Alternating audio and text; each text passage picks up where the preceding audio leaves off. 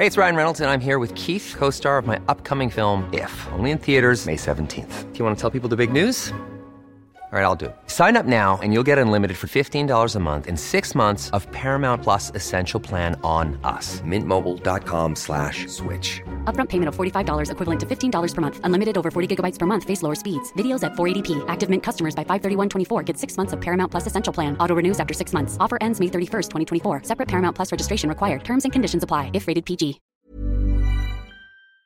Y le agradecemos mucho al, al profesor Zácara que nos haya tomado la llamada para el dedo en la llaga. Sabemos que él está en el extranjero y pues el agradecimiento también por la hora. Muchas gracias, este profesor Zácara.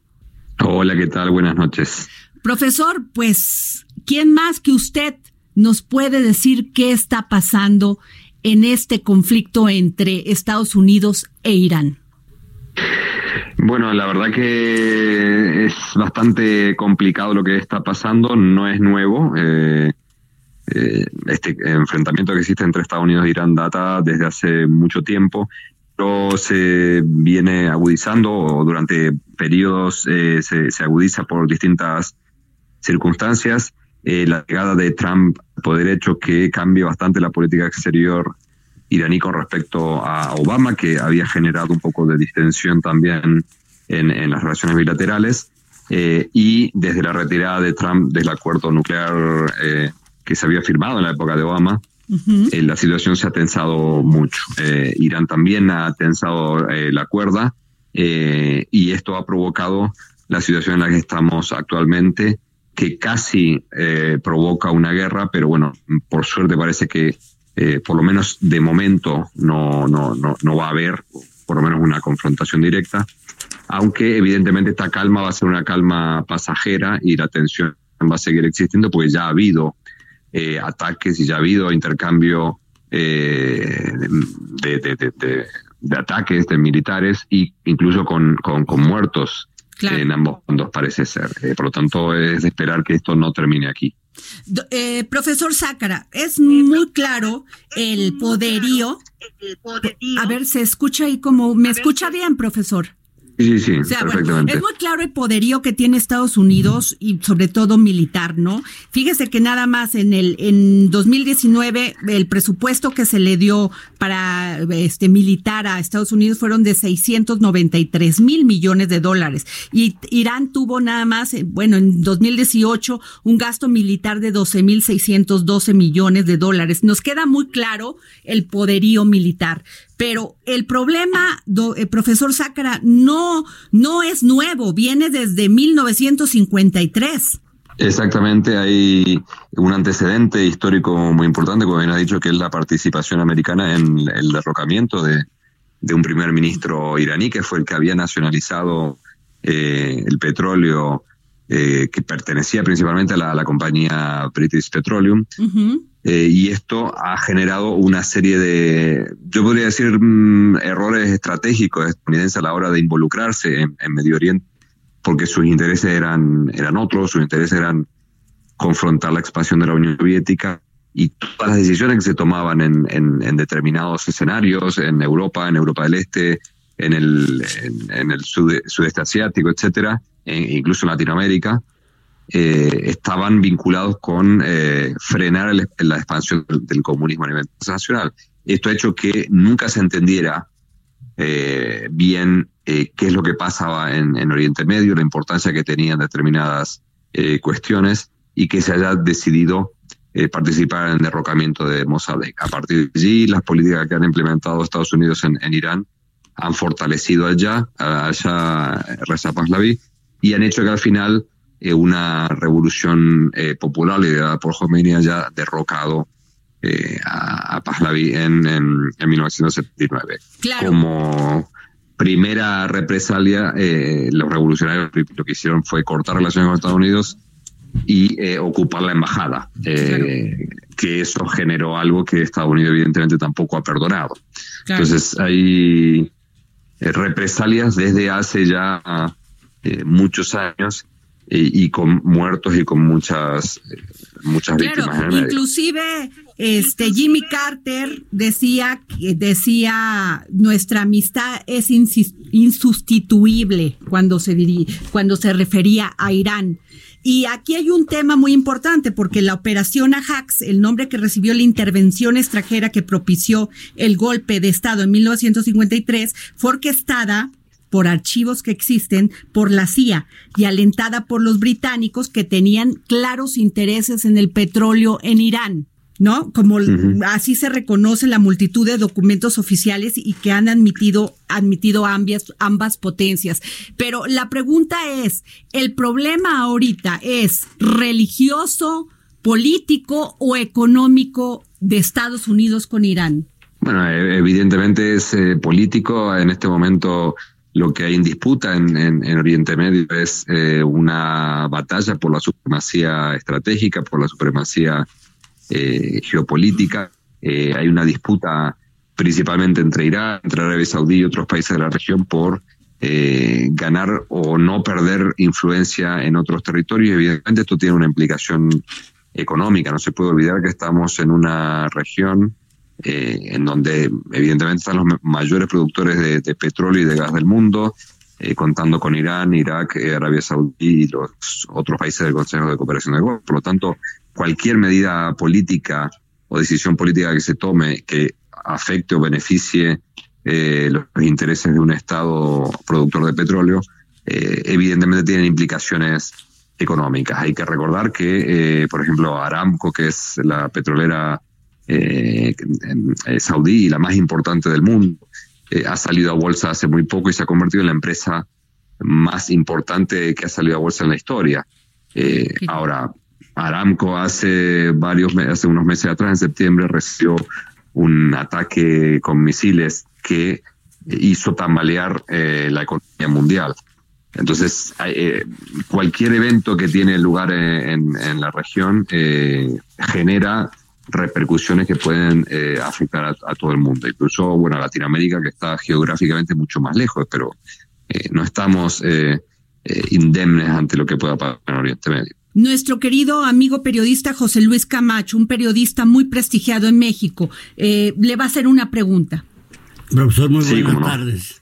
Yo creo que buenas tardes. Este, la pregunta que más está flotando en el ambiente es eh, si ha habido ya las suficientes señales de parte de Irán y de Estados Unidos de que el conflicto está bajando de intensidad, porque hay mucha preocupación de México, sobre todo que tenemos 3.000 kilómetros de frontera con Estados Unidos, sobre si el conflicto baja de intensidad o sigue creciendo. ¿Usted cuál es su opinión?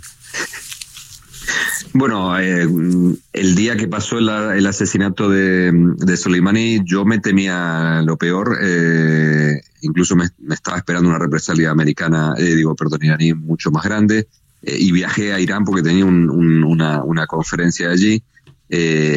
y mm, salí de Irán el, media hora o una hora después de que empezó la represalia iraní. De hecho, salí en el vuelo anterior al vuelo de Ukrainian Airlines que, se ha derribado o se ha caído, no sabemos todavía qué ha pasado.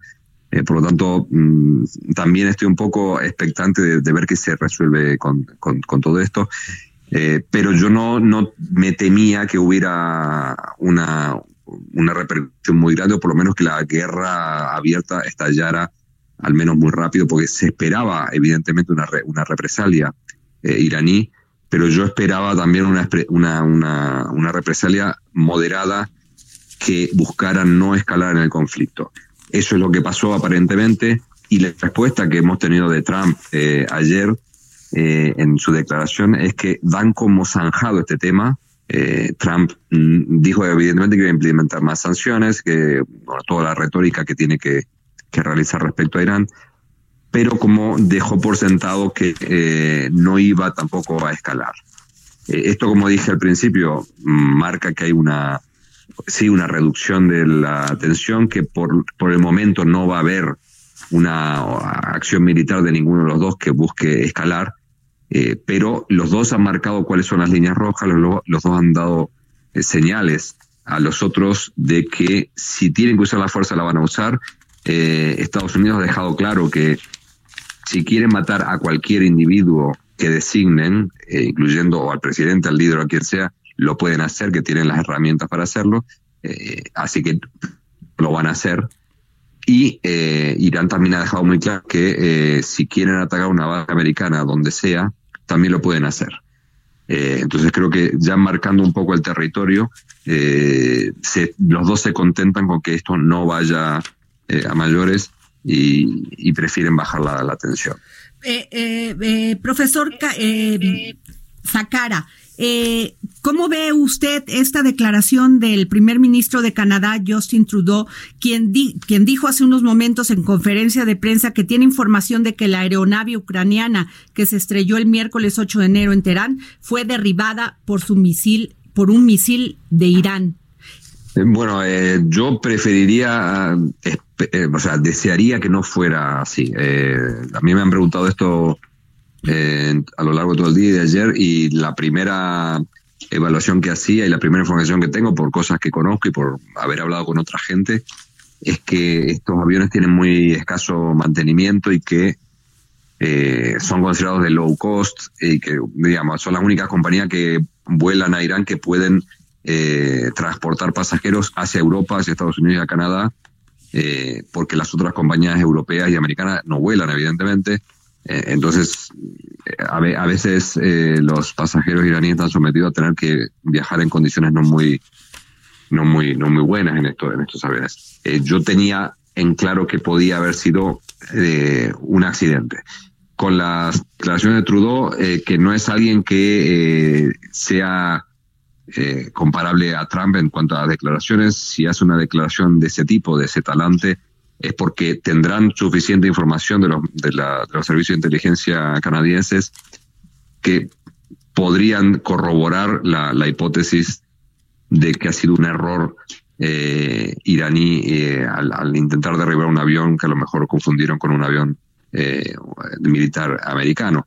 Digo, no es Trudeau alguien que haya, vaya tuiteando por ahí como hace Trump eh, lo que se le cruza por la cabeza. Si salió a hacer una declaración de prensa es porque tiene información eh, al menos eh, fehaciente de que, de que algo puede haber pasado. Y me parece lógico que exija, eh, porque muchos, que 60 pasajeros que, que volaban eran ciudadanos canadienses y tienen todo el derecho de exigir una investigación profunda y de hecho, bueno, hay todo un debate acerca de esto porque Irán en un principio no quería entregar las cajas negras, eh, pero ahora está empezando a decir, bueno, que aparece, por lo que estuve leyendo últimamente, que eh, han invitado a la gente de Boeing eh, también a participar de las investigaciones, para lo cual tendría que haber una exención de las sanciones impuestas por Estados Unidos porque prohíbe la, colaboración de Boeing con Irán. Por lo tanto, tendría que haber una excepción americana para que puedan ir la gente de Boeing a revisar los restos del avión. O sea, hay una serie de elementos legales que hay que, que, hay que considerar. Pero si Irán permite eh, una investigación con ayuda internacional, se podría esclarecer esto eh, definitivamente. Pues muchas gracias, profesor Luciano Zácara, eh, quien es profesor e investigador en el Centro de Estudios del Golfo de la Universidad de Qatar. Usted está actualmente en este momento en Qatar, ¿verdad?